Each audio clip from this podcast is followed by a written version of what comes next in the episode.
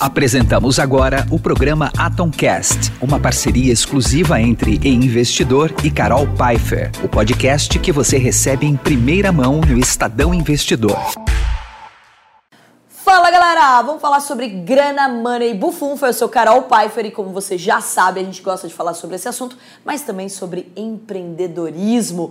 E óbvio, a gente só traz pessoas de peso aqui. E hoje não é diferente, estamos aqui com uma grande amiga, a Carla Sain, que tem uma história incrível como empreendedora e também vai dar dicas importantes de como você vai ganhar dinheiro com o mundo das franquias. Então a gente vai falar aqui tudo sobre o mercado também de multi-receitas. Como que você pode aí construir patrimônio de uma forma mais inteligente. Antes de mais nada, obrigada, Carla. Você é um anjo de ter vindo aqui fazer esse papo comigo. Olha, Carol, eu que agradeço, né? Gente, além de amigas, você sabe que eu sou fã do seu trabalho, né? Também adoro mana e bufuf e grana. adoro falar sobre esse assunto e principalmente sobre empreendedorismo. E acho que nós vamos poder aí trazer muitos insights para as pessoas que estão nos assistindo e também compartilhar um pouquinho da nossa experiência. Obrigada pelo convite. Pessoal, e para quem não sabe, essa pessoa é tão famosa que até filme ela tem da história dela. Então, inclusive, o que faltar aqui de informação sobre a história empreendedora da Carla, recomendo fortemente que vocês assistam o filme. Como que a gente encontra teu filme? Olha, o filme bateu recorde de audiência no SBT, na Band, na Rede TV e agora está subindo para uma plataforma de streaming. Então, no próximo mês aí vai estar tá disponível ou numa Amazon Prime ou numa Netflix. Nós estamos ainda em negociação. E o filme ele relata exatamente a minha trajetória e do meu marido, uma história de muita superação, muita determinação e principalmente não desistir dos seus sonhos. Nossa, eu acho que é assim, é um filme realmente que motiva, né? E eu acho que a gente precisa de mais, inclusive filmes assim, aqui no Brasil, né, que conta a história de grandes empreendedores, para que a gente também tenha essas referências. E é legal, né, quando você assiste um filme que você aprende. Não, e muita gente, Carol, me pergunta, né, como que surgiu essa história de ter um filme sobre a tua vida e a vida do seu marido? Uh, nós somos case né, na maior universidade de negócios do mundo, na Harvard Business School e também em Stanford. E eu fui dar uma aula em Harvard, cheguei em Orlando, um amigo meu, que hoje é diretor, né, ele já foi ator, o Rafael Almeida, acho que a maioria das pessoas conhece, é irmão da cantora Tânia Mara. Ele virou para mim e falou: pô, Carla, vocês estão inspirando pessoas de mais de 80 países aqui nas universidades americanas e quem a gente realmente deveria estar inspirando, que são os brasileiros, nós não estamos fazendo isso. Ele falou: quero fazer o filme da tua trajetória de vida. E foi aí que surgiu a ideia. Aí a Antônia Moraes, filha da Glória Pires, aceitou fazer o meu papel, o meu marido, Sidney Sampaio, e o filme vem realmente inspirando. É muito. É, grandioso a gente ouvir uma pessoa escrever: olha, não estava vendo uma luz no fim do túnel, vi teu filme, voltei a acreditar nos meus sonhos, voltei a acreditar que é possível sim a gente caminhar de uma forma séria, ter sucesso e ainda por cima poder deixar um legado nessa vida. Nossa, maravilhoso. E a história de vocês é justamente, né, assim, para quem não conhece, é uma pessoa que, putz, você saiu de dentista, para uma grande empresária, empreendedora, que hoje tem uma rede de franquias gigantesca, né? 954 unidades. Eu já ia perguntar, bateu mil?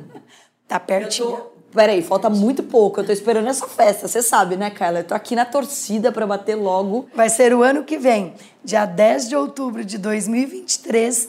Eu vou completar 50 anos e pretendo comemorar mais de mil lojas abertas. Ah, já vai ter mais de mil, porque depois dessa entrevista aqui, você já vai ter um monte de novos franqueados, eu tenho certeza, porque o povo aqui adora fazer investimentos, né? Então eu tenho certeza que você vai ter novos franqueados. E principalmente se os investimentos forem bons. Aí que entra um ponto, né, Carla? Eu acho que é muito legal da gente falar isso. Antes da gente chegar nesse assunto de como escolher uma franquia boa, como escolher uma franquia que realmente te dá ter retorno, porque eu, eu costumo dizer, né, a gente, o maior presente que a gente tem chama vida. Então, ou seja, a gente precisa valorizar a nossa hora. Quanto vale a sua hora? Se você vai gastar muita energia para produzir dinheiro, então você não está valorizando a sua vida. Se eu vou trabalhar 10, 12 horas, obviamente em alguns momentos da vida a gente trabalha mais. Mas se eu não faço essa conta, fica muito mais difícil de atingir o patrimônio que eu quero e eu fico sofrendo ao longo de toda a minha jornada. Então é muito importante de você olhar os números, de você entender qual é a franquia que pode te dar mais retorno, mais prazer, mais diversão, ou seja, fazer algo que você gosta e, obviamente, poder fazer com que você construa um patrimônio de uma forma inteligente. Mas antes da gente entrar no mundo das franquias, conta como que surge uma ideia, né? Como que uma pessoa sai de, de uma, uma profissão que é difícil de você ter essa mentalidade?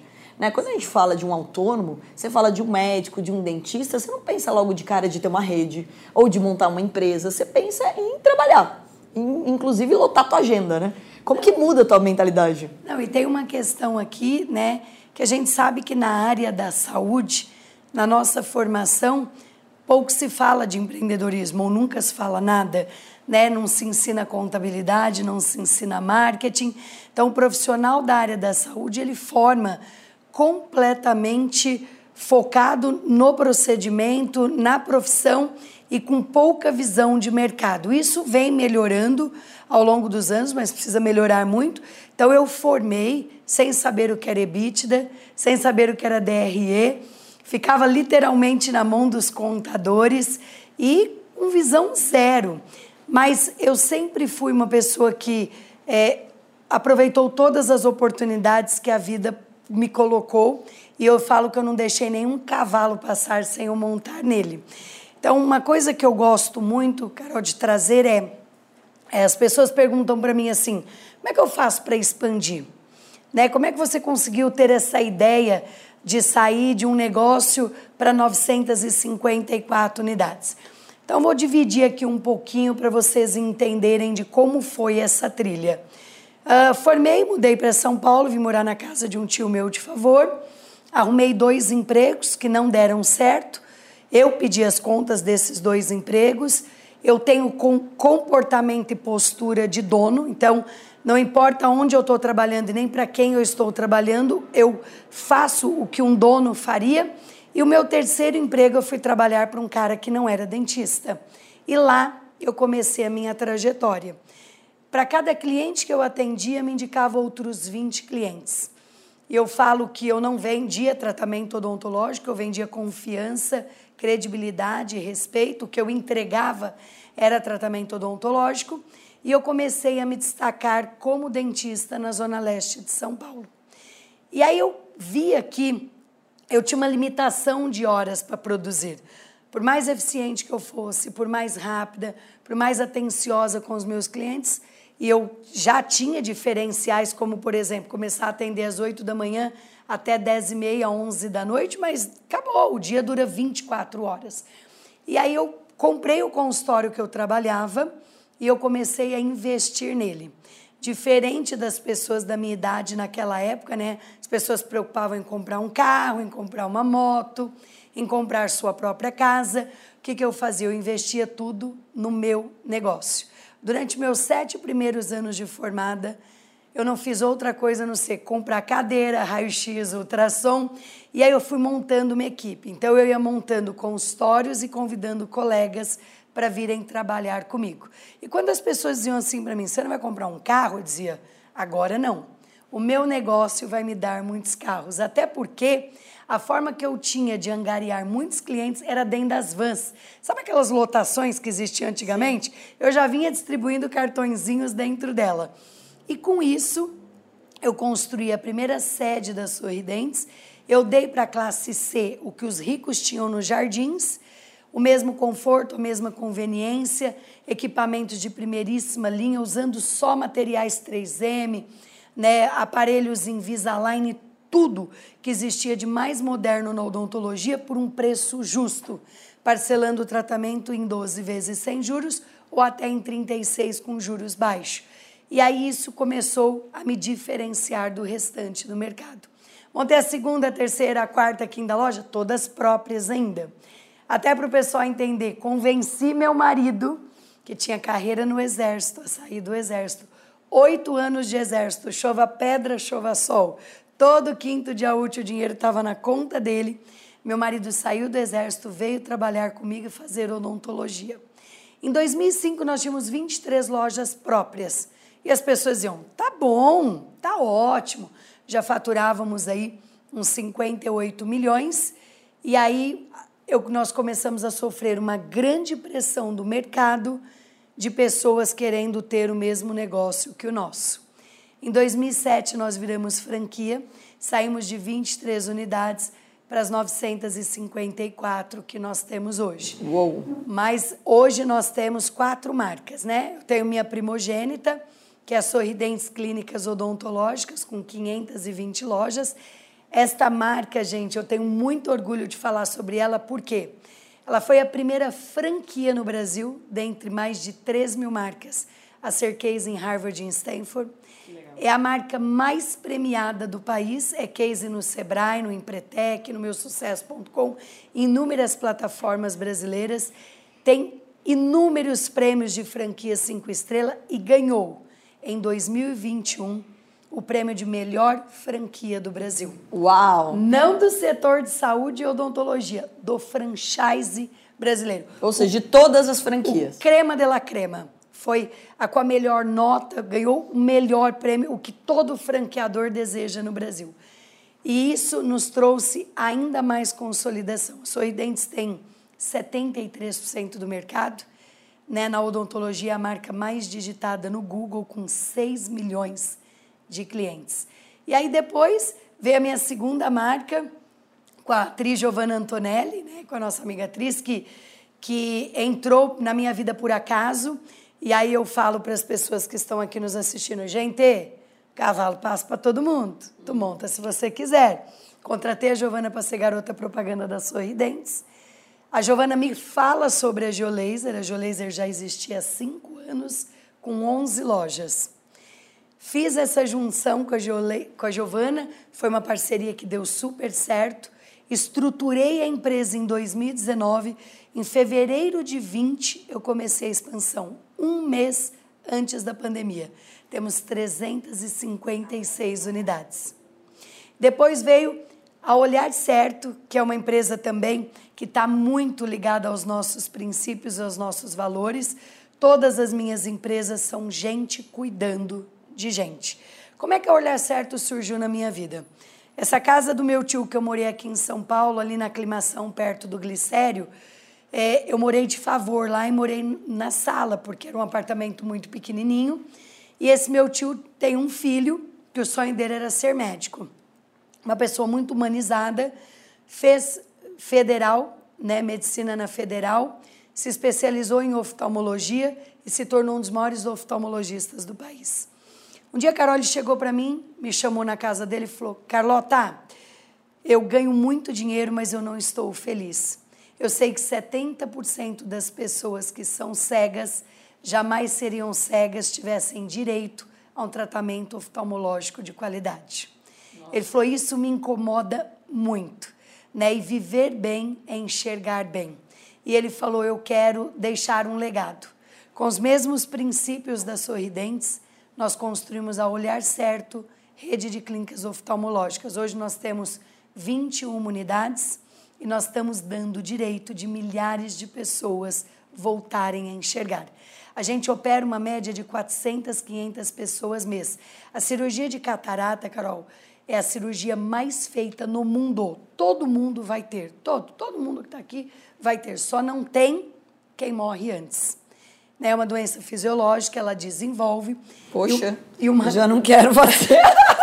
Eu não sei o que é pior nessa, nessa frase agora. Não, mas. Ela... Vou ter que operar ou vou morrer antes? Não, ela surge depois dos 60, é uma cirurgia muito simples. Mas tem um vídeo que a gente tem da Olhar Certo que me impactou muito. Eu perguntei para uma senhorinha, antes dela entrar na sala de cirurgia, qual era o desejo dela. Ela disse: Meu maior sonho é enxergar o rosto dos meus netos. Nossa. Ela tinha neto de oito anos, ela praticamente vegetava dentro de casa. Precisava de ajuda para tomar banho, não conseguia assistir televisão. E você saber o quanto você está impactando e transformando a vida do outro Ô, Carla, eu vou até te contar um segredo aqui que algumas pessoas que me acompanham já sabem, né? Mas eu tenho, eu tinha miopia. Jura? Desde os meus 11 anos de idade. Meu Deus. Eu usei lente a minha vida inteira. Inclusive, eu convenci a minha mãe a deixar usar lente, porque ninguém deixa uma criança usar lente. E perdia muitas? Não perdia, porque eu era muito. Ela, ela fez um terrorismo comigo, falando assim: ó, se você não cuidar direito da sua lente, você vai usar óculos. E eu fazia muito esporte. Então não tinha pavor maior do que você usar óculos fazendo. Imagina, jogando futebol, handball, tomando bolada na cara, não tem pra ninguém. Você fica morrendo de medo, você fica cego de vez, né? Então é, eu tive isso. E eu cheguei a ter 7 graus. E você imagina É muito. que você acordava e você não conseguia, eu não conseguia enxergar o meu rosto no espelho. Era bizarro. Então, assim, é uma grande diferença. Quando você faz uma, uma cirurgia, e, né, o, aí fica também, inclusive, minha gratidão pro médico que me operou, que é o Gabriel, que é um grande amigo meu, porque era, assim, algo que, putz, eu, era um problema. Você implantou a lente. Não, eu operei mesmo Operou? com laser, né? E fiz a, a- Fiquei lá uma semana. Até tem um perrengue pra contar dessa história. Você sabe que eu fui na farmácia e, o- e o cara da farmácia me vendeu um creme errado. Pra, era porque o meu olho era muito seco. E daí depois ele, o médico me passou um creme pra você passar de dormir. E esse queridíssimo colaborador da farmácia não leu direito a receita. Eu não enxergava, né? Tinha acabado de operar, tava enxergando tudo turvo. E ele pegou e me vendeu um creme para espinha. Meu Deus. Eu passei um creme para espinha dentro do olho. Eu fiquei mais uma semana sem, tipo, sem enxergando turvo e tendo que cuidar e tudo mais por causa disso. Mas assim, eu entendo a sensação. O primeiro dia, assim, pós-cirurgia que eu enxerguei, você imagina, para uma senhora ver os netos e tudo mais, é assim, libertador. Você imagina para uma pessoa que ficou dos 7, eu operei com 33 anos, todo esse tempo é, acordando, porque eu não dava pra dormir de lente, né? Acordava, olhava no espelho e não enxergava. Que, o pior de tudo é quando você acordava à noite e daí você tropeça na casa inteira. Então, assim, o quanto a visão é importante pra gente. E a gente perde a visão cada vez mais, né? Sim, eu eu sempre enxerguei muito bem. Agora eu estou usando óculos para perto, já estou com dois graus, né? E a gente eh, tem muito orgulho disso que a gente faz, porque os nossos negócios têm propósitos e propósitos de verdade. E só que aí a gente se deparou com um problema, né? A gente montou as clínicas, se tornaram um grande sucesso, começou a vender muita cirurgia e a gente precisava alugar hospitais para poder operar os nossos pacientes. Em plena pandemia, eu disse: chega desse negócio de ficar correndo atrás de hospitais. Porque uma hora a gente conseguia hospital bom, outra hora mais ou menos. Às vezes a gente queria aquela sala naquele dia e não tinha. Nós construímos em Moema, na rua Maracatins, o Mira Hospital Oftalmológico. E esse hospital ele foi construído para atender a nossa demanda. Nós estamos operando para os concorrentes e os médicos particulares estão operando lá também. Você entra nele, você diz: não, eu estou num Einstein, é coisa de primeiro mundo. Então, enquanto muita gente está tirando o pé do freio, né, com medo de investir, a gente investiu muito durante a pandemia nos últimos dois anos. E a minha filhinha mais nova do franchise é a Amo Vacinas, da qual eu vendi 100 franquias numa única noite. Meu Deus, como assim numa única noite? Conte mais. É, eu tenho uma política. Aqui a gente aprende sobre franquia, sobre negócios e sobre vendas. Porque sem numa única noite, temos que escutar Carlinha. Você quer alavancar as suas vendas? Olha só, escuta essa. Mentoria de vendas com Carla. Eu tenho uma política, Carol, que é assim: eu gosto muito de prestigiar as pessoas que estão dentro de casa, né? Acho que os franqueados que estão comigo há anos, que, que confiam na gente, que crescem junto com a gente. Eu tenho franqueados que têm minhas quatro marcas, eu tenho franqueado que tem três marcas, eu tenho muitos multifranqueados. Eu falo que no franchise você quer saber se aquela franquia tem sucesso ou não, é só você descobrir se os franqueados têm mais de uma loja. Perfeito. 70% da minha rede tem mais de três lojas. Eu tenho franqueada que entrou comigo com 23 anos de idade, hoje tem 36 e faturou 120 milhões no ano passado. Com 36 anos e 36 unidades. Então, isso é que é legal, vocês subindo os degraus e carregando pessoas junto com você. Porque eu acho que não tem graça nenhuma você chegar lá em cima, na escada, e olhar para baixo e não ver ninguém, né? Essa evolução sua do teu negócio, do teu parceiro. E aí a Amo foi assim. A gente, é, eu comprei a maior rede de clínicas de vacinação do país, do Nordeste, chamava Imune, né, Imune Pro e Baby. E aí, e, e, olha que engraçado, eu acho que é legal a gente compartilhar aqui isso. Aqui isso. Nossa amiga Sônia Rez, né, que fundou a Dudalina, me liga em 2020. Carla, eu estou mentoreando duas meninas na Endeavor e elas querem ser franquia. Será que você poderia me ajudar com isso? Eu falei, Sônia, como é que eu vou te dizer não para alguma coisa? Inclusive, a Sônia é minha franqueada e tem 10 geolasers. Uau! 10 unidades. E a Sônia me fez esse pedido. Falei, Sônia, eu não tenho horário na agenda, mas nem que seja de domingo eu vou mentorear elas. E cada vez que eu dava mentoria para elas, ajudava elas a organizar a empresa, no final elas diziam para mim: Ô, doutora, a senhora podia ser nossa sócia, né? Uhum. Então elas apareceram na minha vida por intermédio da Sônia. Em 2021, elas me convenceram, a gente acabou se unindo, nos tornamos sócias. Eu comecei a estruturar a empresa e aí eu chamei minha rede, todos os meus franqueados de todas as marcas, e disse: pessoal, olha só, nós vamos abrir para o mercado em janeiro de 22. Dia 14 de dezembro, nós vamos fazer a festa de encerramento do ano, né, do Grupo Salos da empresa, e daremos para vocês a preferência de compra na frente antes do mercado. E aí, 100 franqueados nossos exerceram a preferência. De lá para cá, eu já vendi para mais 32 pessoas então, eu já tenho pessoas de fora, que já não são minhas redes, que também estão montando o Amo Vacinas. E outro aprendizado aqui, pessoal, olha só. Eu recebo mais ou menos uns 800 leads por mês de pessoas interessadas em ter uma franquia do meu grupo. Seja Sorridentes, Olhar Certo, Geolaser ou Amo Vacinas. Só que metade destas pessoas tem em torno de 200, 300 mil. Quando você vai para Sorridentes, quando você vai para Olhar Certo e você vai para Geolaser, como os equipamentos são muito caros, a gente fala no investimento de 500 a 700 mil. A não ser que seja uma light numa cidade pequena de 350 mil. Na Amo Vacinas, nós estamos falando num investimento de 250, 280, 350. Legal. Então a gente está dando a oportunidade para pessoas que pensam em entrar no franchise e que estão interessados nesse setor de saúde e bem-estar, que por acaso, na minha opinião, é o melhor setor, é o que mais mostrou resiliência a todas as últimas crises. A gente teve aí crise em 2009, 2014 e agora. Cresci 300% em 2020, 196 em 2021 e esse ano também estamos a todo vapor. Então, o setor de saúde e bem-estar, ele vem provando muita resiliência às crises. E olha que importante, né, você está falando, Carla, porque assim, quando a gente fala, por exemplo, de saúde, a gente está falando, óbvio, com a pandemia, a gente sabe que as pessoas estão se preocupando cada vez mais.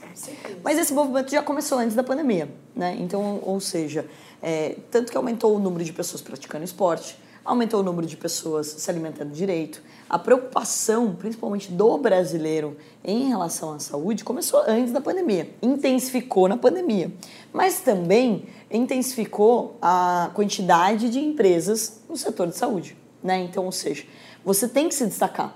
E o destaque está em entregar realmente qualidade e, óbvio, um preço acessível. Quando você fala, por exemplo, de uma cirurgia, era caríssimo uma cirurgia né? Então era inacessível para muitas pessoas, inclusive alguns planos de saúde nem apoia, não, nem, né, nem permitiam, né, nem cobriam esse tipo de, de cirurgia. Isso é importante de ser dito. Quando você falou, por exemplo, da, do aparelho, também usei aparelho quando era criança, eu lembro que era caríssimo.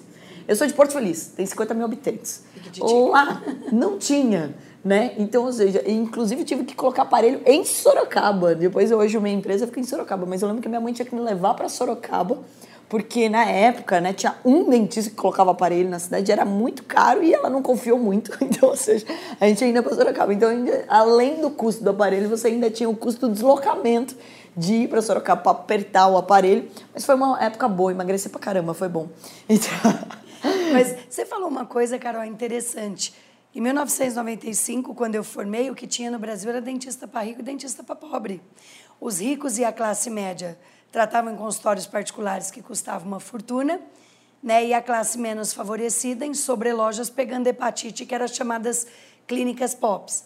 Então, eu tenho muito orgulho de dizer que eu fui a mulher que revolucionou a odontologia no Brasil. A Sorridentes foi criada para atender a classe C e D. Hoje, 37% do meu público é A. Hoje eu tenho unidade na Oscar Freire. Em São Paulo eu tenho 220 unidades. Eu tenho Oscar Freire, eu tenho Moema, eu tenho Vila Madalena, tenho praticamente na Berrina, em todos os bairros. Mas pera lá, como é que pode isso? Né? E o rico que eu trato é o rico emergente. E aqui, gente, tem uma diferença do rico de nascença para o rico emergente. Cresceu o, junto com você. É, o rico emergente, o que, que ele gosta? De coisa boa por preço justo. Quando você pega né, o rico de nascença, ele precisa pagar muito para dar valor em alguma coisa. Então, por exemplo, eu tenho aparelho Invisalign em todas as minhas lojas. É muito mais barato do que num dentista né, que só atende a classe AAA.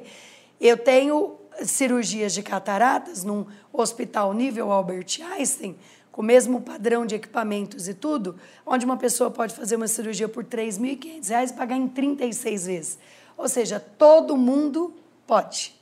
Maravilhoso. E vamos falar um pouco sobre os franqueados, né? Porque assim, para você conseguir crescer e ter um número tão grande quanto você tem hoje, você precisa trazer sucesso. Você precisa trazer resultado.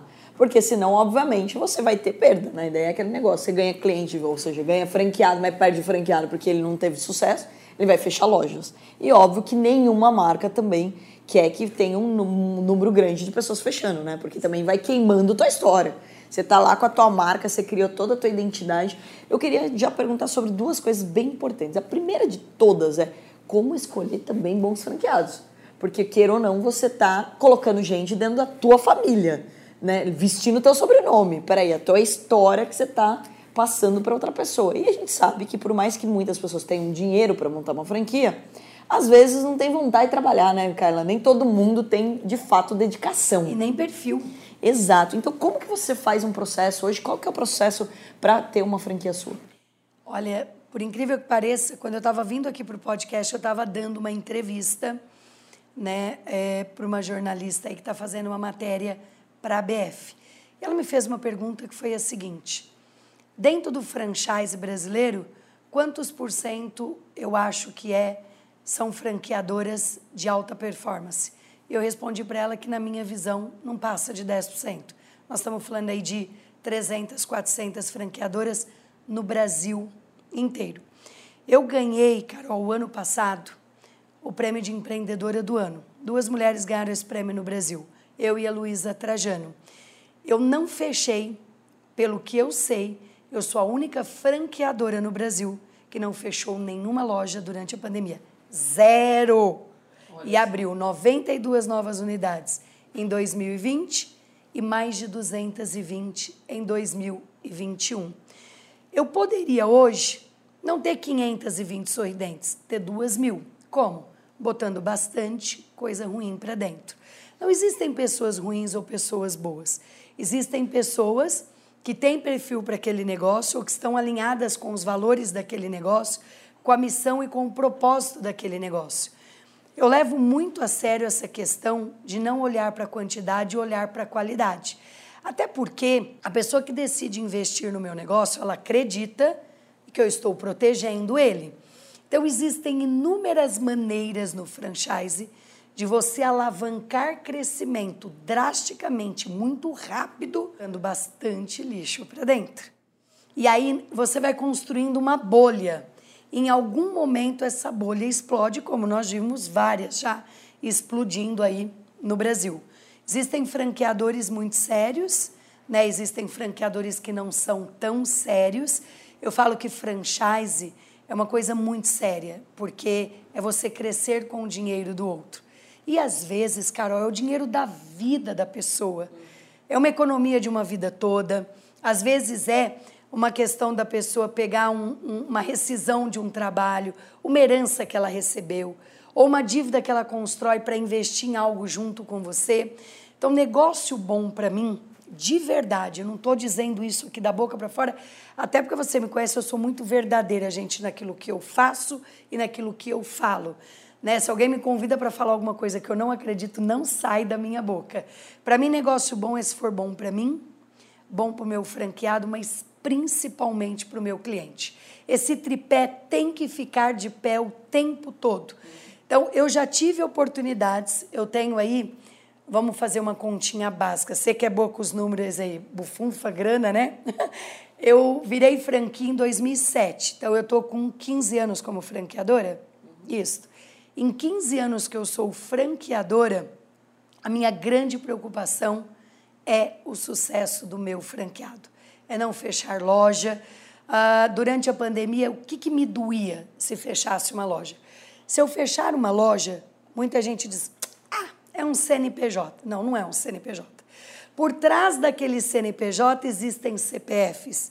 E por trás daqueles CPFs existem famílias. Sim. E acho que o maior presente de Natal que eu ganhei em dezembro de 2020 foi receber um WhatsApp de uma funcionária minha que trabalha comigo há oito anos no financeiro, dizendo para mim: Doutora, oro pela senhora todos os dias e agradeço a Deus por Deus ter colocado a senhora no meu caminho. Meu pai perdeu o emprego, minha mãe perdeu o emprego e meu irmão perdeu o emprego. Todo mundo está na minha casa comendo e vivendo do que eu ganho com a senhora. Acho que esse foi o maior presente que eu pude ganhar e o maior legado que eu pude deixar durante essa história de pandemia. Então, franqueado feliz é franqueado que leva dinheiro para casa. Money, bufunfa, grana.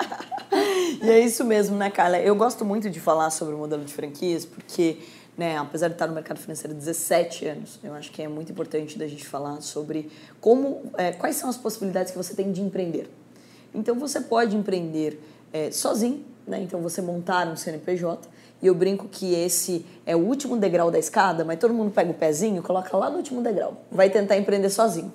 E daí, sem conhecimento, sem conhecer sobre gestão de empresas, sem conhecer os números, vai tentar empreender. O segundo tipo de empreendedorismo é justamente você empreender dentro de um negócio, dentro do CNPJ do outro, como diz Geraldo Rufino, adoro essa fala de Geraldo Rufino. Ele fala empreenda no CNPJ do outro, ou seja, você trabalha numa empresa, traz faturamento para a empresa, traz ideia, seja um colaborador, não um funcionário, não seja uma pessoa que bate cartão seja uma pessoa que traz resultado, que a pessoa vai querer te pagar mais, ela vai querer que você cresça junto com ela. E no meio do caminho, né, entre uma coisa e outra, tá justamente o modelo de franquia, que você está empreendendo com o seu dinheiro, mas você está empreendendo com o conhecimento do outro, com a história do outro, que passou por todos os perrengues para que você não passe e que vai te dar um suporte. Sensacional, porque na verdade o franchise nada mais é do que você encurtar a tua curva de aprendizado. Exato. E custa muito caro aprender. É você, eu, um dos grandes diferenciais. Podemos dizer uma vida, anos, que é exatamente isso. Vamos né? pegar meu caso de exemplo, né? Quando eu virei franquia, eu tinha 12 anos de experiência, esse é um dos grandes diferenciais que nós temos com 23 lojas próprias. Ou seja, eu já era uma franqueadora de mim mesma. Eu já tinha aprendido a lidar com 12 com... de história, mais 15 no modelo de franquia. Tenho 27. 27 anos, vocês viram, cara. Pessoal, olha isso. Hein? Não, e, e aí você pode sim aprender com os erros do outro, né? Errar menos, alcançar o sucesso mais rápido. Eu tenho franqueado, como por exemplo, vamos pegar Leonardo Torlone, filho da Cristiane Torlone e do Denis Carvalho. Hum. Leonardo Torlone é ator, né? Mas ele acabou ficando mais como, como diretor e ele é formado em economia. Ele contratou uma consultoria e a família estava com dinheiro parado. Onde é que a gente deve investir? Ah, investe nas sorridentes. Então, hoje ele tem 30 sorridentes. Ele tem loja que ele atingiu o ponto de equilíbrio no primeiro mês recuperou o investimento no terceiro mês. Olha que interessante, você está falando de números, né? Ou seja, recuperar o investimento, o famoso payback, que todo mundo demora. Quando as pessoas falam de payback de dois, três anos, eu quase entro em pânico, Carla. Porque daí a pessoa começa. E tem tantas variáveis. Então, ou seja, não tem como você, obviamente, entregar uma certeza de quando você vai ter o retorno daquele investimento. Mesmo porque a franquia é igual ao mercado financeiro também, é um mercado de renda variável né? Óbvio, se você trabalhar direitinho, fizer receita de bolo, a chance de você atingir aqueles números é muito maior. Porém, você não pode pegar e ir a ferro e fogo, falar assim, eu tenho 10 mil reais, eu vou investir os 10 mil reais, eu espero faturar os 12, que não funciona assim. Não é uma matemática perfeita. Então, acho que esse é um E ponto nem passaporte para Ilha de Caras. Exato. Essa maravilhosa frase. Então, é importante dizer isso. E outro ponto que você colocou, que é bem legal da gente falar, é isso é quando uma pessoa investe em uma franquia, ela tem um perfil investidor empreendedor. Né? Então, são duas coisas combinadas. E ele não precisa ser da área. Então, ou seja, não precisa ser dentista para ter uma sorridente. Não, 40% dos meus franqueados não tem nada a ver com odontologia e com saúde. Eu tenho atores, eu tenho engenheiros, eu tenho advogados. Ah, para você ter uma ideia, eu tenho três engenheiros que saíram da Embraer para serem meus franqueados no Vale do Silício. Eles têm muito sucesso. Acho que para ser um, um franqueado de sucesso, você não precisa ser daquele setor, você precisa ter atitude, né? Você precisa ter entusiasmo, você precisa ter comprometimento, disciplina, porque numa franquia, né, a franqueadora te entrega o bolo pronto, você falou sobre isso agora. Nós temos franqueados que comem o bolo inteiro e até raspa a assadeira e pede mais. Agora, tem franqueados que dão uma abanadinha no bolo. A questão é, quanto mais você aplicar o que a franqueadora te ensina, quanto mais você tiver foco e determinação em fazer a coisa acontecer, porque nós entregamos tudo pronto. O marketing vem pronto. Né? Eu falo para o franqueado, ó, o bolo está aí, agora você só tem que comer, mas nós não vamos comer por você. A gente não busca franqueado em casa para trabalhar. Né? A decisão dele de sair de casa ou não para olhar o negócio dele é dele. Né? Então eu tenho um franqueado que é muito presente, eu tenho um franqueado que faz gestão mais à distância, mas tem um ditado que eu adoro, Carol, que eu quero compartilhar aqui, que é o seguinte: ou você faz ou você paga alguém para fazer. O que não pode é ficar ninguém sem fazer. Muito ah, tá bom, eu quero investir. Ok, então me diga quem vai ser o operador. Quem é que você vai contratar? Quem é Não precisa ser você, pagar? mas você tem que ter Exatamente. uma pessoa que vai fazer. Agora, as pessoas têm que entender, principalmente aqui nesse podcast, que as coisas não acontecem sozinha. Né? Que franquia não é algo que você tira o dinheiro de uma aplicação, você coloca lá e vai lá no final do mês buscar seu cheque. Não. É um negócio como outro qualquer, mas é um negócio testado, aprovado, principalmente se a franqueadora for séria e tiver bastante experiência, porque a gente sabe que também no Brasil tem gente que sonha, acorda de manhã, procura um consultor, faz uma marca, faz um layout, procura um engenheiro e constrói aí uma planta e sai vendendo para os outros. Na verdade, o que essa pessoa está vendendo é sonho. Porque que know-how que essa pessoa tem para transferir para o outro? Primeiro, eu gosto de franquia que tem loja própria. Imagina o seguinte, Carol, eu viro para você aqui e diz, Carol do sol, do céu, olha só, bora lá agora, vamos montar 10 amovacinas, 10 geolasers, 10 sorridentes, e aí você vira para mim e diz, Carla, esse negócio é bom? Carol, é sensacional. Quantas você tem, Carla? Fala nenhuma, pronto, Não, pera acabou. lá, o negócio é bom para mim, mas não é bom para você? Eu tenho 50 lojas próprias. Isso. Eu tenho 50 unidades próprias. Inclusive, as minhas lojas próprias faturam mais do que as minhas próprias franqueadoras. Elas são maiores do que a minha franqueadora. Então, a pergunta é, se o teu negócio é bom, por que, que você não tem ele? Exato. Por quê? Né? E aí, assim, Eu falei isso no almoço hoje, cara, assim, a pessoa falou, não, porque eu tenho ideia, não sei o quê. Eu falei, tá, mas você colocou dinheiro? Ué, primeiro investimento você que tem que fazer, né? Não eu. Então, eu até falo para os meus alunos, vira e mexe, eles falam, não, porque eu vou virar um trader muito bom da tua mesa, não sei o que, você deveria investir em mim, você deveria pagar meu curso, não sei o quê. Eu falei, se você não investe em você, por que, que eu vou investir em você? Então, ou seja, o primeiro famoso MVP é o básico para você começar uma conversa. Não, vou contar um caos aqui que não é pra gente se divertir aqui, para dar uma pitada aqui no podcast. Um dentista escreveu assim para mim nas redes sociais: Doutora, cansei de trabalhar para os outros. Agora eu vou montar meu próprio consultório. Eu sou um excelente vendedor, um excelente dentista. Eu disse: Ah, sabe o que, que é, doutora? Eu queria que a senhora investisse em mim, que a senhora montasse um consultório e fosse minha sócia. Eu disse: Ótimo. Aí eu tive a curiosidade de entrar nas redes sociais dele.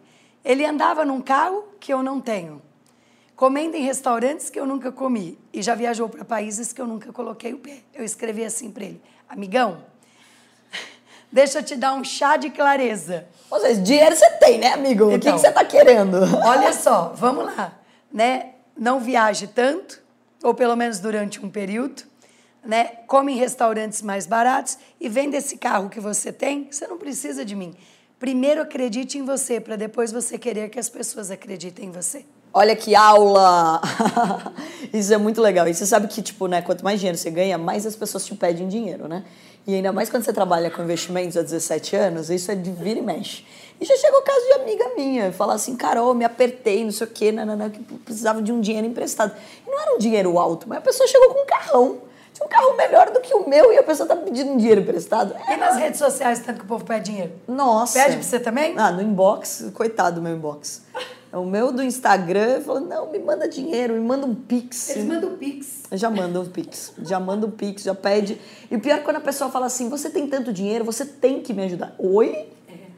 Poxa, eu ralei tanto, por que, que eu tenho que te ajudar? Você também tem condição. Não, eu falo assim, né? Você tá com saúde? A pessoa Você tá quer com ter saúde, o que te você.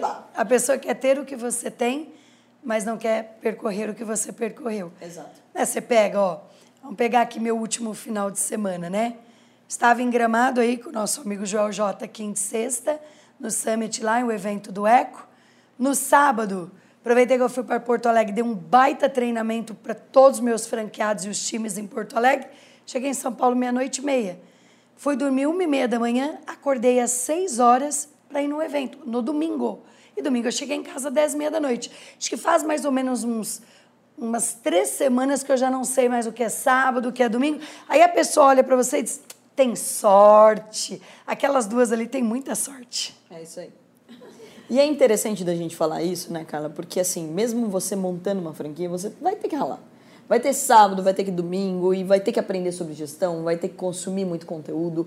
Então, óbvio, o caminho já está ali moldado. Mas você vai ter que colocar em prática, porque também, senão, não vai ter resultado. E uma curiosidade, né? A gente falou de um braço que é você escolher bem os franqueados, né? E você deixou muito claro aí o quanto você se importa com os franqueados. Eu me importo muito com quem vai fazer parte do meu time, quem vai fazer parte da minha família e quem vai sonhar junto comigo. Então, eu seleciono mesmo. E uma coisa interessante que eu esqueci de falar aqui, Carol, que é o seguinte: o cara, quando ele abre a primeira loja, ele passa pelo período de aprendizado, né? pela curva de aprendizado. Então, ele tem, ele recupera o investimento num determinado período. Quando ele já está na décima loja, na décima segunda, ele já conhece tanto sobre o negócio, ele tem tanta expertise naquilo que ele está fazendo, que é o caso que eu contei, que recuperou o investimento em três meses.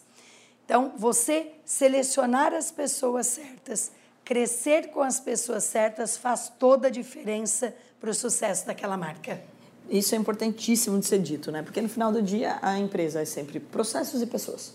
Processos bem feitos deixam as pessoas confortáveis e pessoas bem escolhidas deixam os processos fáceis.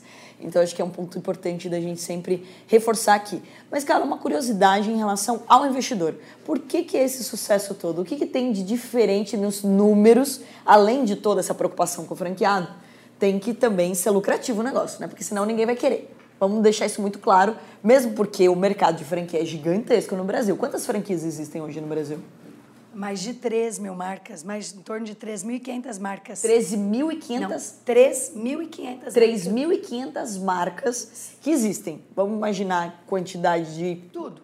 Alimentação. Ou seja, tudo, você está tudo, tudo. concorrendo Com tudo. Com tudo. Com todos os setores, com todos os segmentos, com Porque todos os o, tipos. o bolso do cliente é um só. Exatamente. Né? Então, se ele ou seja, compra o carro, ele decide se ele compra o iPhone, se ele faz o tratamento odontológico, se ele troca de casa.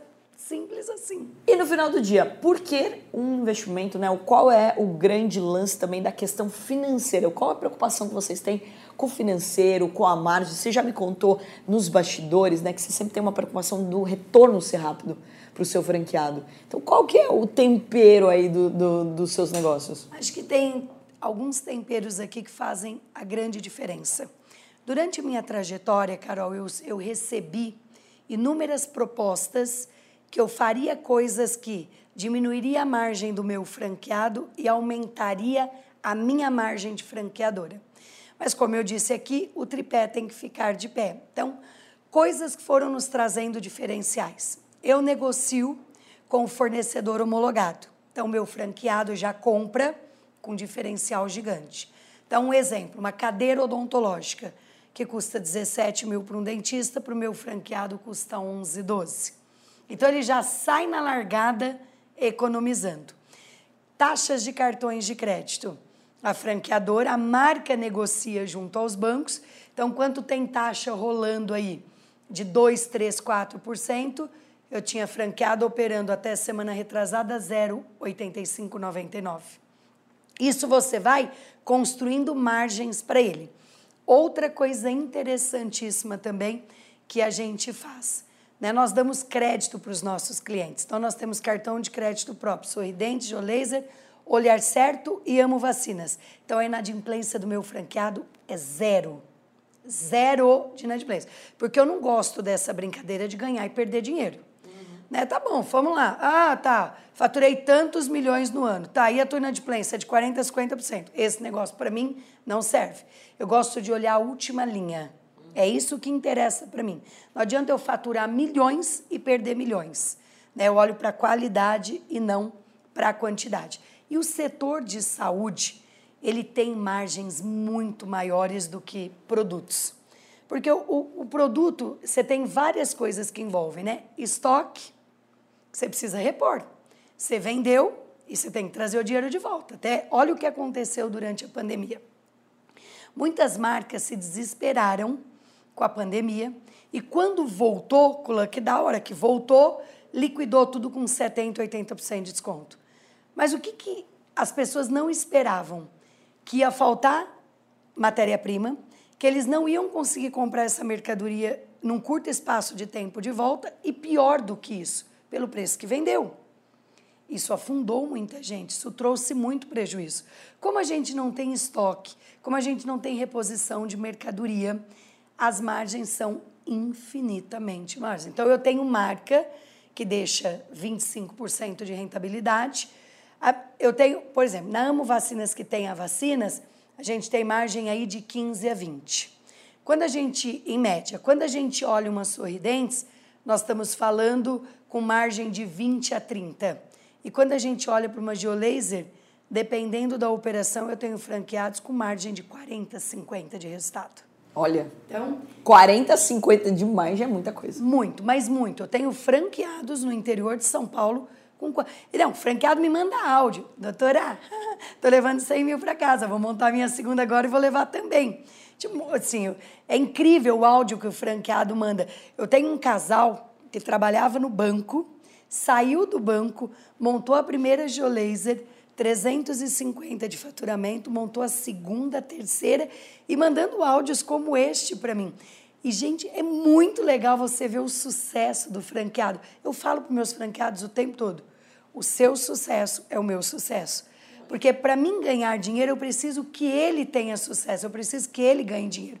Agora, nós todos empreendedores, nós temos um desafio. A pandemia, ela esmagou margem de rentabilidade, mas mundial, isso não foi um problema no Brasil.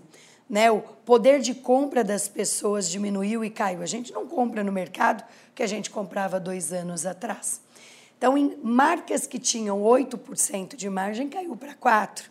Então, teve um percentual de margem. Acho que o, o grande desafio é recuperar margem nos próximos anos. Nós tínhamos já margem muito gordas, continuamos mantendo, né? Perdemos pouca coisa de margem com a pandemia, como todos os outros negócios, e estamos trabalhando para recuperar, porque não dá para você repassar tudo para o cliente final. Se você repassar, você perde venda. Com certeza. E uma coisa também, Carol, que é um, uma coisa que eu quero trazer aqui para esse nosso podcast, muita gente quer expandir, mas não sabe como. Né? A pessoa, muita gente acha que a única forma que tem de expandir é em franquia. Não. Eu ensino isso no meu programa de mentoria. Você pode expandir em lojas próprias, você pode expandir no sistema de franquia, você pode expandir aumentando o teu mix de produtos.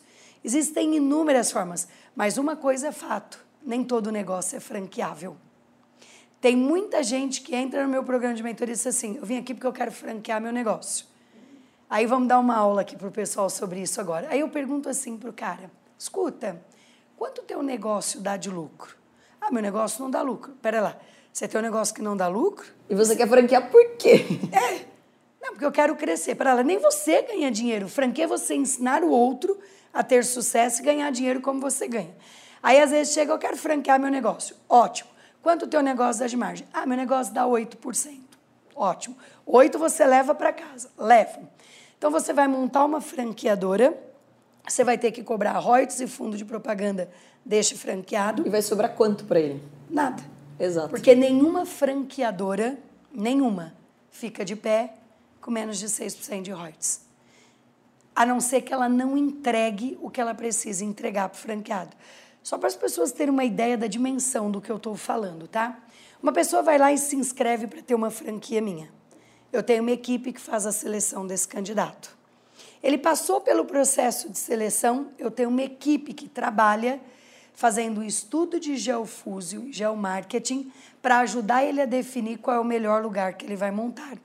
Pronto, definiu o local. Eu tenho uma equipe especialista em ponto que ajuda esse franqueado a aprovar o melhor ponto, porque nós sabemos que ponto com marca junto associados ajuda é muito no sucesso. McDonald's da vida, né? Um mercado imobiliário por trás do mercado de franquias. Exatamente. Aí esse cara vai, fecha o ponto, minha equipe auxilia, aprova o ponto junto com ele, e aí você tem o que? Passagem aérea, deslocamento, hora extra, hotel, porque não importa onde vai ser a unidade, vai um especialista lá. Aí você treina o franqueado. E aí você não pode treinar o franqueado com qualquer pessoa. Aí eu tenho gente extremamente capacitada e muito bem remuneradas para treinar esse meu novo franqueado. Enquanto o franqueado está sendo treinado, a loja dele está em obra. Eu tenho uma equipe de implantação que acompanha esta obra. Aí nós começamos a formar a equipe dele. Eu tenho equipe que seleciona e treina a primeira equipe do franqueado. Antes dessa loja ser aberta, minha equipe vai para olhar toda a questão de biossegurança. E o dia que essa loja inaugura, a minha equipe inaugura junto com o franqueado. Então, assim, a conta não para de pé.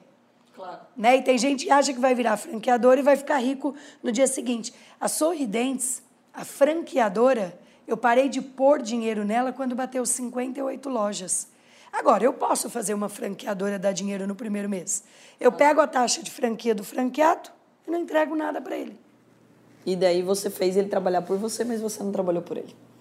Incrível essa tua frase, Carol. Incrível. E, e a mais pura verdade. Aí você diz assim: nossa, ele montou e não está funcionando, não está andando. Né? Ele não tem subsídio para andar, ele não tem suporte, ele não tem estrutura, ele não tem né? Eu montei agora, eu já tinha um centro de treinamento muito grande, montei um baita em Alphaville, inclusive quando você precisar, minha amiga, está totalmente disponível, extremamente tecnológico, um telão gigante, lindo, lindo, coisa, como diz a Giovanna Antonelli, me senti em Nova York. Ai, que maravilha. Ela foi para o lançamento desse nosso centro de treinamento. Eu tenho um programa que chama Programa de Educação Continuada, que eu tenho um calendário anual. O meu franqueado trocou um colaborador, ele vai lá no meu calendário, ele olha, ele pode mandar um novo colaborador para o treinamento sem nenhum custo. Maravilha. Que é importante para você, né? Porque você não quer ficar tendo o risco do colaborador, da pessoa que está ali na frente do teu negócio, da tua marca, que você demorou tanto tempo para construir, também atendendo errado, né? Você, então, ou seja, é, é, um custo? Não, é um investimento que você também está fazendo. Você, Carol, que está nesse mundo de investimento, deve ter visto isso também muito acontecer. Acho que muito mais difícil do que montar um negócio é fazer ele perpetuar, né? Com certeza. Quantas pessoas. Eu, eu lembro quando eu te conheci, o que, uns 15 anos atrás? Nossa, faz tempo incrível. Eu estava quebrada em 2009. Verdade. Gente, eu estava devendo, como diz no interior, até as cuecas. 23 milhões de reais foi quando eu conheci a Carol. E eu estava começando um dos investimentos, né? Fazia dois, três anos que então, eu estava na bolsa. Quantas pessoas ficaram pelo caminho? Muitas, né? Com certeza. É, quantas pessoas alcançaram o sucesso que você alcançou? E aí, assim, seriedade, credibilidade. Ô, cara, e eu vou falar um comentário aqui em relação a isso, né? Quando eu te conheci, é, você foi muito transparente, logo de cara. Porque a maior parte das pessoas, principalmente quando você está no mercado financeiro, elas tentam deixar tudo bonito ah, eu tenho um barco, eu tenho uma casa, eu tenho isso, tenho aquilo, não sei o quê. E, e, tipo, e aí que tá o grande erro. Eu nunca vou conseguir te ajudar se você mentir sobre a sua vida financeira. Aí as pessoas fazem isso com maestria. E elas fazem o tempo todo e não tem nenhuma lógica. É a mesma coisa que ser um terapeuta, você ficar mentindo para ele, tá tudo bem. Tô ótima, acordei super empolgado. Você não vai melhorar. Você não vai, não vai ter um avanço na tua vida. Então, eu acho que é muito é, importante de falar que é, as pessoas que mais tiveram sucesso durante toda essa jornada foram as pessoas humildes e transparentes, que é algo que você mostra com clareza. Porque o tempo todo é uma preocupação do teu negócio com o franqueado, com os números. Não, esses números são reais, é isso que eu estou entregando de verdade mesmo, porque você passou por essa situação, né, de ter aí que lidar com essa situação financeira totalmente adversa, mas em nenhum momento você tentou vender um sonho ou uma ilusão para ninguém. E sempre ser muito ética com tudo isso. E essa é a diferença. Aí quando as pessoas falam qual é o sucesso das coisas, fica muito claro para mim que é simplesmente ser transparente já é o começo de qualquer história. É, e eu sou empreendedora raiz, né, Carol? Então, assim, quando eu subo ao palco para dar uma palestra, eu não conto para as pessoas o que eu li em livro. Eu conto para as pessoas aquilo que eu passei, que eu vivenciei, que eu aprendi com os meus próprios erros. E eu falo que as pessoas ou me amam ou me odeiam. Né? Eu, eu sou realmente uma pessoa extremamente simples. Né? Eu vou comprar roupa, roupa, eu gosto de coisa boa, gosto, mas primeiro eu tenho que gostar da roupa. Sim. E a roupa tem que me vestir bem. Então, os tá meus comprando valores, pelos outros. É, assim, é, isso não vai me deixar mais feliz, e nem mais poderosa, e nem mais bem-sucedida. Eu sou completa. As pessoas, eu sou tão transparente que as pessoas olham para mim e dizem: Hum, hoje você tá com a macaca, hoje você tá. né? Sabe aquele dia que a gente acorda assim? Lembrei do filme, o Tec, Tec, Tec do salto. Quem não assistiu vai ter que assistir esse filme só pra ver o Tec, Tec, Tec do salto da Carla. Quando ela já tava brava, o marido já entrava em pânico. Não, é assim, eu sou, sou muito exigente, sou muito exigente comigo mesma. Né? Acho que trabalhar comigo não é fácil, Carol, porque para trabalhar comigo a pessoa precisa ter duas coisas: qualidade e velocidade. A pessoa pode ser excelente, mas se ela não tiver velocidade, não dá. Por quê? Nós podemos fazer as coisas em um dia, em uma semana, em dez anos ou nunca fazer. E, cara, é importante de dizer que essa é a diferença entre muitas vezes as pessoas falam, mas não deve ser fácil trabalhar com você. É, realmente, eu sou exigente. Eu não estudei, você não estudou? Você não ralou? Porque quando você quis, você foi lá, fez odonto, fez o marido fazer também. Aí quis estudar franquia, foi estudar a franquia. Fez o maridão estudar a franquia antes de montar um modelo de franquia. Não foi assim, ah, tive a ideia de fazer uma franquia, vou criar da minha cabeça. Foi estudar e continua estudando. Então, ou seja, e daí a pessoa não estuda nada, não se dedica a nada, não se exercita nada para nada, e daí a pessoa quer que você tenha que trabalhar com ela. Desculpa, né? Quer andar no assim, rabo do foguete, Carol. E você sabe que muitas pessoas, Carlinha, falam assim pra mim, nossa, você tem um coração muito nobre e tudo mais. Você, né, tipo, é, putz, mesmo quando a pessoa, às vezes, os haters da vida, né, atacam e tudo mais, eu falo, ah, gente, mas assim, vamos deixar muito claro que quem tem amor ao próximo de forma incondicional é só Deus. Porque eu posso até respeitar a outra pessoa, não vou brigar, não vou discutir, mas vou me afastar. Esse negócio também de ficar abraçando de gente que é mal-humorado, que é ingrato, que trabalha errado, também a gente não, não tem sangue de barata, né, Carla? Ou seja, por isso que daí a gente vira, obviamente, pessoas exigentes, porque a gente tá lá também pensando no próximo. Se você colocar um monte de gente ruim na sua empresa, seu franqueado vai ter sucesso? Não, eu não sou muito, sou muito justa, né? Eu tenho gente que tem uma grande trajetória comigo, eu tenho gente do meu lado há 20 anos. É, ninguém que sai da minha empresa sai sem saber o porquê. Eu dou feedback, eu ensino. Mas, assim, é, eu acho que é importante as pessoas que estarem ao seu lado estarem alinhadas com o seu propósito, com o seu sonho, com a sua entrega. Porque eu não posso prometer uma coisa para um franqueado meu e meu time não entregar. Claro. É meu nome que está em jogo. Né? Não é só meu nome, é a marca que foi construída. Então, assim, ó, quer vir junto? Vamos junto. Agora, esse mês, né, é, eu distribuí bônus. Né, distribuí bônus o ano passado, distribuí bônus o ano retrasado, o trem pipocando, a pandemia pegando fogo e eu distribuindo bônus. Espera lá, pessoal, está aqui o reconhecimento. Né? Nós estamos fazendo grandes, grande diferença, nós estamos entregando o que muita gente não está entregando. Vamos dividir uma fatia desse bolo com as pessoas. E também sou uma pessoa que eu deito minha cabeça no travesseiro porque eu tenho o meu instituto, que ajuda pessoas que não podem pagar. Né? Há 27 anos, todos os anos eu vou para o sertão, atendo 3, 4 mil pessoas de graça, levo carretas de medicamento, carretas com consultório, 20, 30 dentistas. Meu instituto atua todos os dias nas comunidades carentes.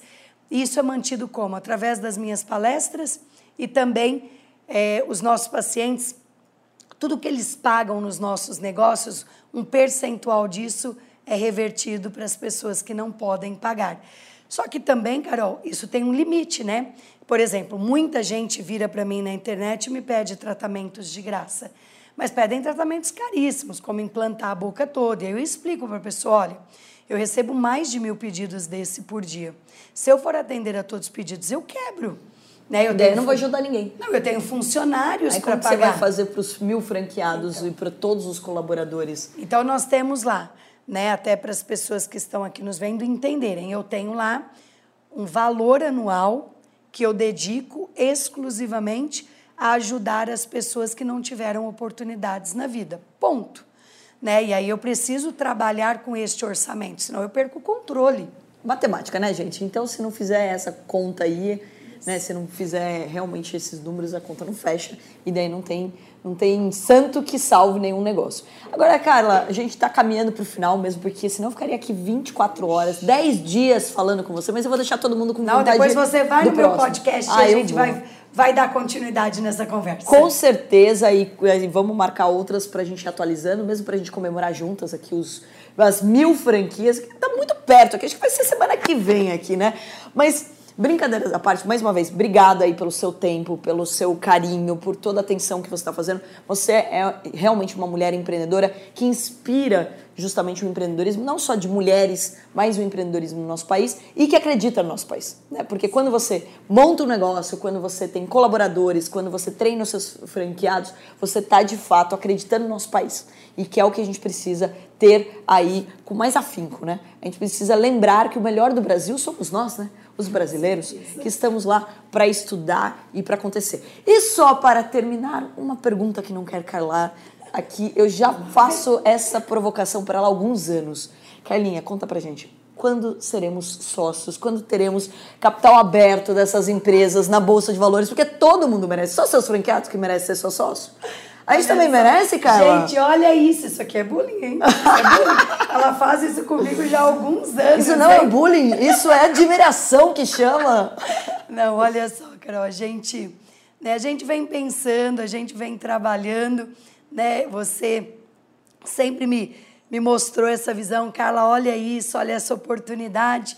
E a gente acredita que esse dia vai chegar, né? Estamos, estamos trabalhando para isso e e com certeza vamos dar a oportunidade de outras pessoas serem nossos sócios. Olha, eu sei que deve estar tá aí no teu radar, você não está querendo dar spoiler aqui, mas eu vou continuar provocando, porque, pessoal, um ponto bem importante: empresas sérias, idôneas, que têm realmente lucratividade, que acreditam no nosso país, têm que ter capital aberto.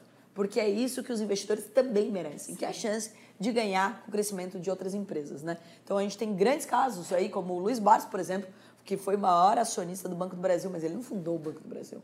Ele não criou o Google, não criou o Facebook. Então, é a chance de você ganhar de fato com empresas que você admira.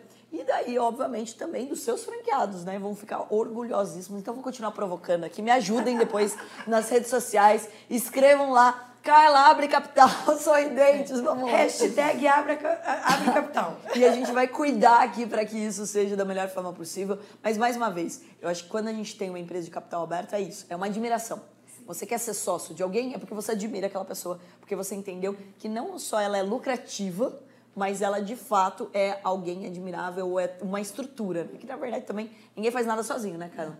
seu marido maravilhoso, a sua família incrível, tua empresa, todas as pessoas ali empolgadas e conectadas com o mesmo propósito, né? Que é o mais a importante. Gente, acredito que a gente só chegou até aqui porque nós tivemos pessoas boas e comprometidas ao nosso lado. E você que selecionou, né? Então, mérito seu também. Gente, eu vou deixar para o próximo a gente continuar esse papo aqui. Mais uma vez, muito obrigada. Muito sucesso para você. Que eu te encontre em muitos palcos e muitos eventos. E é claro, se você gostou desse papo aqui, não esquece de compartilhar com o maior número de pessoas que é através da educação que a gente muda o nosso país. Grande beijo para vocês e até o próximo. Obrigada, Carla. Obrigado e me segue nas redes sociais.